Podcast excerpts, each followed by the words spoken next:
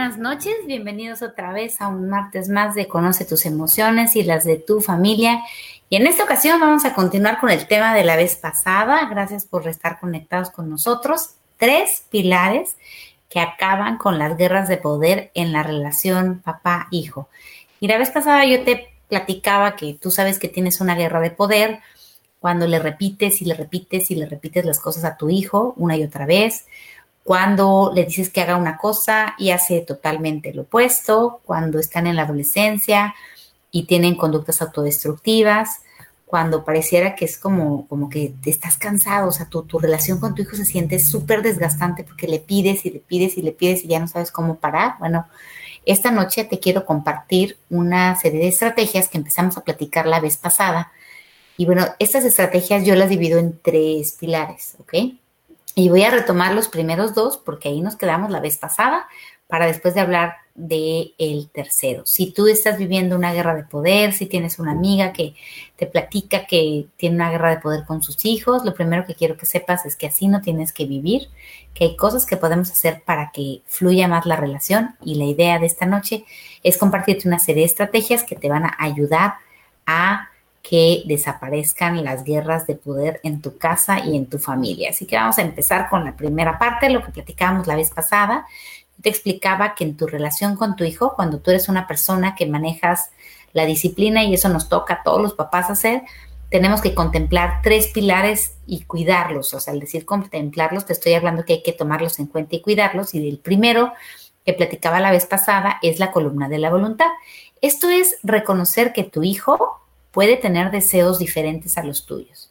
Esto es reconocer que no te tienes que enojar solo porque tu hijo tenga un deseo distinto. No te tienes que enojar solamente porque tu hijo quería hacer una cosa y tú querías que hiciera otra, porque esto pues te puede pasar sobre todo con los niños que son muy determinados y muy voluntariosos, que ellos quieran probar lo que tú les dijiste, probar con palabras. Y si bien es cierto que en la medida en la que vamos desarrollando nuestra habilidad para explicarles las cosas. Ellos van confiando en nuestras palabras. Siempre hay un porcentaje de niños que dicen, bueno, tú dijiste esto, pero yo quería probar con mi experiencia eso que tú me estabas diciendo. Cuando nosotros respetamos la columna de la voluntad, y esto lo platicamos la vez pasada, lo que hacemos es que los dejamos decidir en las áreas donde les corresponde decidir. Explicaba yo que es muy importante reconocer qué áreas te tocan a ti decidir y qué áreas eh, le corresponden a tu hijo decidir.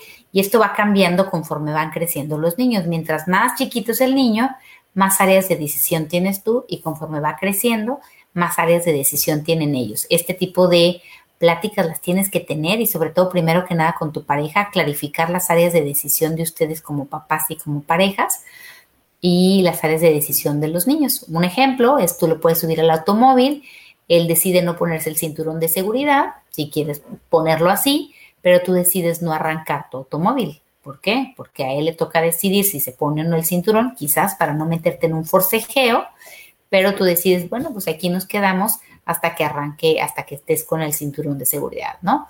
Eh, tú decides quizás a qué, a qué, eh, a qué tienda lo llevas a comprarse la ropa, pero él decide qué ropa ponerse. Y entonces es como este tipo de divisiones, de, de, clarificar lo que a cada quien le corresponde decidir, teniendo muy claro que conforme van creciendo, las áreas de decisión se van haciendo más grandes. Cuando nosotros respetamos la columna de la voluntad, nuestros hijos no se sienten controlados por nosotros. Y por eso, la vez pasada te preguntaba, ¿Qué tan respetada está la columna de la voluntad de tu hijo? ¿Qué tan claras están estas áreas donde él tiene que decidir y donde a ti te toca decidir? ¿Y qué tanto le permites esto sin estarle repite y repite y repite las cosas? Vamos a suponer que tu hijo ya está en sexto de primaria y ya le toca decidir si se levanta o no en la mañana.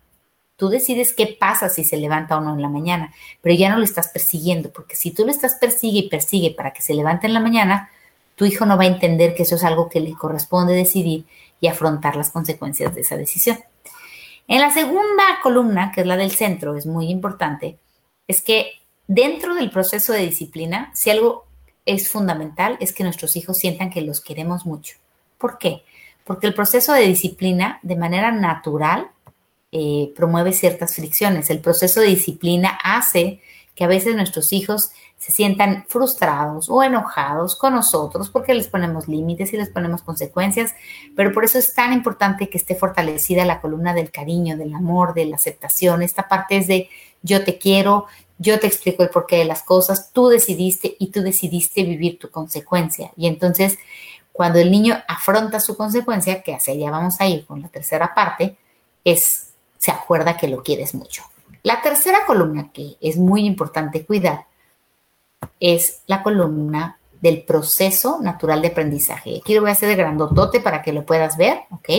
Esta columna verde significa que tú como papá respetas su pequeña decisión. Vamos a suponer que tu hijo, tú ya le explicaste que era importante que se lavara los dientes porque eso cuida los dientes y los protege, ya dialogaste con él, ¿no? Entonces tu hijo en la mañana se toma la decisión de no lavarse los dientes y tú ya no le dijiste nada, respetaste su voluntad de no lavarse los dientes. Sin embargo, en la parte del proceso natural de aprendizaje, tú le permites que viva una consecuencia y muchas veces estas consecuencias no son las de la vida. Es decir, a veces como papá dices, pues obviamente no voy a dejar que a mi hijo se le piquen los dientes para llevarlo al dentista por la decisión que tomó. Muchas veces lo que hacemos los papás es que ponemos pequeñas consecuencias que les permiten aprender de su deseo y de su decisión. Acuérdate, el deseo parte de la columna de la voluntad, pero este deseo se convierte en una decisión pasando a la columna del proceso natural de aprendizaje, ¿ok? Esta decisión se convierte en una acción y como dicen en el número 3 de la columna, esto trae un resultado o consecuencia y por lo tanto en el punto 4 de esta columna, esto trae un aprendizaje. Es decir, la columna del proceso natural de aprendizaje significa que dejamos que nuestro hijo decida, que tome esta pequeña decisión y lo dejamos vivir las consecuencias, de tal manera que si tu hijo en la mañana decidió no lavarse los dientes y tú ya, ya habías hablado con él y le dijiste que eso tenía una consecuencia en la casa, tú puedes ponerle una consecuencia que le permita aprender de esa experiencia. Por eso es tan importante que se sienta amado y aceptado, para que a la hora de poner consecuencias tu hijo se acuerda que lo quieres, que no lo estás poniendo porque estás enojado con él o porque es un momento de, desahogo, de enojo, de furia. Al contrario, una de las características más importantes de respetar la columna del proceso natural de aprendizaje es que no le gritas, es que no pierdes el control emocional cuando estás manejando la disciplina. Entonces aquí lo primero para respetar la columna del aprendizaje es que las reglas estén claras. Reglas básicas que podemos poner en cualquier familia. respetar, ser honestos, ser responsables, ayudar con las labores de la cama, cumplir con la escuela, trabajar en equipo, tender tu cama, poner ropa en su lugar, recoger y lavar tu plato después de comer, no electrónicos a la hora de, la comer, de comer, dialogar para resolver acuerdos, comer con buenos modales. Son algunas de tantas reglas que se van poniendo en casa. Quiero dejar bien claro que las reglas no se ponen todas a la vez. Las reglas las vamos poniendo poco a poquito con niños pequeñitos, no pongas más de cinco, ni siquiera las vas a poder reforzar, pero vas a ir poniendo estas reglas hasta que se vuelvan hábitos, hasta que se vuelvan acuerdos. Y para, para darte cuenta de esto, detente a reflexionar qué cosas ya no le tienes que pedir a tu hijo. Quizás ya estás en el punto donde la regla de bañarse ya ni es regla, ya es un acuerdo que tu hijo este, asumió para sí mismo, ¿no? Tal vez tú ya no tienes que insistirles en que hagan la tarea porque es algo que él ya asumió para sí mismo. Entonces, cuando nosotros vamos poniendo reglas, una recomendación muy importante, sobre todo con los niños pequeños, es que se pongan no más de cinco, ¿ok? De poquitas en poquitas para que las vaya asimilando. Esto es bien importante. Las reglas tienen que estar claras, dibujadas, entendidas.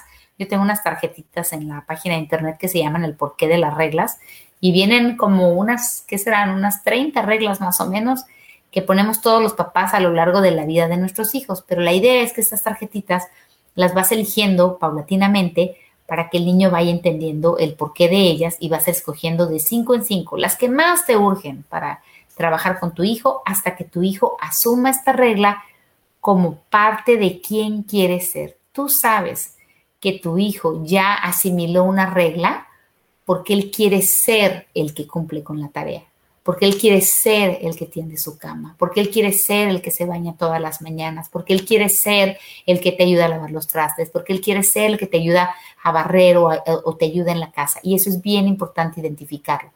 Cuando la regla no se ha convertido parte del deseo de ser del niño, hay que seguirla reforzando, hasta que la termine de asimilar. Y por eso es muy importante explicarles el tema de, de las consecuencias. Por ejemplo, tú puedes decidir no tender la cama, y aquí te voy a mostrar la siguiente diapositiva, y aquí vas a observar reglas y divido yo consecuencias artificiales y consecuencias naturales. Las consecuencias naturales no las ponemos ni tú ni yo, son las que pone la vida, ¿no? Entonces vamos a poner una regla. Puede ser recoger tu plato después de comer.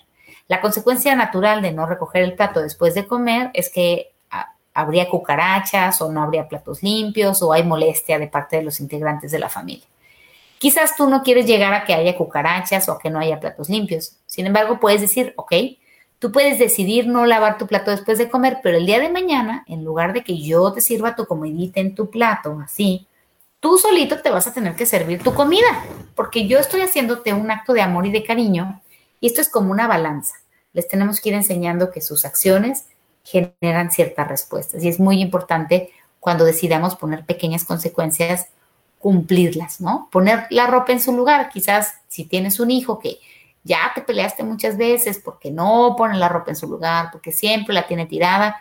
Quizás le dices la próxima salida a comprar ropa, yo no te voy a comprar ropa a ti. La consecuencia de no poner la ropa en su lugar es que no habría ropa limpia, pero tú no quieres hacer eso. A lo mejor sí, a lo mejor dices, si tú no pones la ropa en su lugar, de ahora en adelante tú te vas a lavar tu ropa. Todo esto, como puedes ver, es algo negociable, algo platicable, algo que puedes irle ayudando a entender. Pero lo, que quiero que tengamos claro esta noche es que cuando hablamos de la columna del proceso natural de aprendizaje, necesitamos nosotros poner consecuencias que les permitan aprender de sus acciones. Es cuando dejaste que tu hijo quizás no cumpliera con la escuela y tú le dices, bueno, la consecuencia de no cumplir con la escuela a la larga es que se te cierren las puertas del campo laboral o que tengas tal vez dificultades económicas, ¿no? Yo no me voy a esperar, mi amor, a que eso te pase. Por lo tanto, cuando tú no cumples con tu parte de la escuela, quizás mi respuesta natural es, yo no te puedo dar privilegios si tú no cumples con tus responsabilidades, porque fíjate que yo sí estoy cumpliendo con las mías de hacer A, B, C, D, ¿no? Entonces, en ese sentido, la idea de respetar la, la columna del proceso natural de aprendizaje es que las reglas estén súper claras, ¿ok? Acuérdate, la voluntad es a qué le toca decidir a cada quien. Aquí en el aprendizaje no nada más es lo que, lo que es tu voluntad, sino cuáles son las reglas de la casa entendidas a partir de un diálogo y entender que el no cumplir con ciertas reglas genera consecuencias. Entonces, en esta parte, siempre me gusta preguntarle a los papás, cuando tienen una guerra de poder, quizás la guerra de poder tiene que ver con la falta de claridad en las reglas, con la falta de claridad en el porqué de las consecuencias. Una de las preguntas que más me gusta hacerles a los niños que ya tienen 8, 9 o 10 años, cuando están muy enojados con las reglas, les digo, bueno, si tú fueras un papá que tuviera un hijo de tu edad y tuvieras que poner las reglas de tu casa, ¿qué reglas le pondrías? Y no sabes qué padres respuestas me dan los niños. Muchas veces los niños mismos me dan las mismas reglas que ya tienen en casa. Pero ya que te dicen la lista de reglas, le preguntas, ¿y para qué sirven esas reglas? Y los niños te van diciendo para qué sirven las reglas. Con esto, le ayudas a ver al niño que las reglas que papá y mamá ponen en casa muchas veces tienen razón de ser. Y la siguiente pregunta es, ¿qué consecuencias pondrías si tu hijo no cumple con las reglas que me propusiste? Y los niños empiezan a decirte consecuencias ante esta situación. Por eso, cuando hay una guerra de poder, es muy importante preguntarte qué tan claras están las reglas y las consecuencias de tu casa. ¿Qué tanto estas reglas y sobre todo estas consecuencias se manejan de manera justa, de acuerdo a la regla no cumplida? No se manejan de manera arbitraria o de manera reactiva. ¿Qué es una consecuencia reactiva? Es cuando tu hijo tiene un comportamiento inadecuado y tú gritas y lo castigas hasta el fin del mundo solo porque estás enojado. Por eso es mucho más sano poner reglas y consecuencias cuando estamos tranquilos, bien pensaditas, para que cuando tu hijo se tropiece con su pequeña decisión de haber sido irresponsable o irrespetuoso, tú ya lo tengas anotado y sea mucho más fácil el proceso de la aplicación de la consecuencia. Esto es bien, bien importante. Así que esta noche me detengo a invitarte a reflexionar cómo están estas tres columnas en el manejo de la disciplina. Empecemos por la azul. tus áreas de decisión y las de tu hijo están bien claras y bien especificadas o es un revoltijero, ¿no? Tú decides por tu hijo a veces, a veces este, tu hijo decide donde no le toca decidir, o sea, no están claros eh, los límites donde a cada quien le toca decidir, ¿no? Segundo, tu hijo se siente amado y aceptado por ti incondicionalmente y la mejor manera de saber si tu hijo se siente amado incondicionalmente para mí es preguntarle lo siguiente, mi amor, ¿tú sientes que te quiero solo cuando te portas bien? ¿Sientes que te quiero cuando haces las cosas bien y mal? O sea, siempre sientes que te quiero. Entonces con esto vas a darte cuenta cómo está percibiendo el, hijo, si lo siente condicionado su comportamiento o lo siente totalmente incondicional. Es decir, aunque estés enojada conmigo, me quieres, ¿verdad, mamá? Aunque no haya hecho bien las cosas, me quiere y entonces esta columna está sana, está fuerte, ¿no? Y respetamos la columna del proceso natural de aprendizaje cuando las reglas están claras, cuando las consecuencias a la falta de la regla también están claras y cuando ponemos consecuencias sin perder el control a través de nuestro enojo. Te deseo que esta información sea de mucha, mucha bendición para ti. Estoy segura que si tienes una guerra de poder vas a encontrar un hueco en alguna de estas columnas, así que te deseo que esta concientización te permita tener una relación más cercana y más fortalecida con tus hijos y con tu familia. Si deseas más información sobre todas las cosas que me encanta hacer, no te olvides visitar mi página de internet. Voy a ver si hay preguntas esta noche. Pero si te gustan todo este tipo de cosas, no te olvides que tenemos cuentos para niños sobre el manejo inteligente de las emociones. Hay libros para adolescentes, son cuatro tomos que los van llevando en un camino de conocer sus emociones, de entenderlas con estrategias para manejarlas con inteligencia. Tenemos juegos de mesa para que se diviertan, para que entiendan sus emociones también, las reglas, a tiempo para la escuela.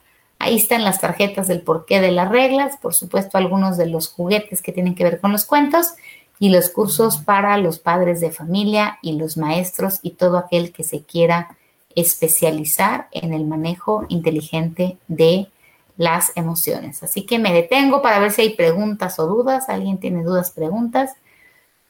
Y si no hay, pues agradezco como siempre su participación esta noche. Gracias por estar con nosotros. Nos vamos a seguir viendo en la siguiente semana y si tienen eh, comentarios, ya saben que me pueden escribir y con gusto estaremos contestándolos. Así que hasta pronto, bonita noche, estamos en contacto. Feliz martes.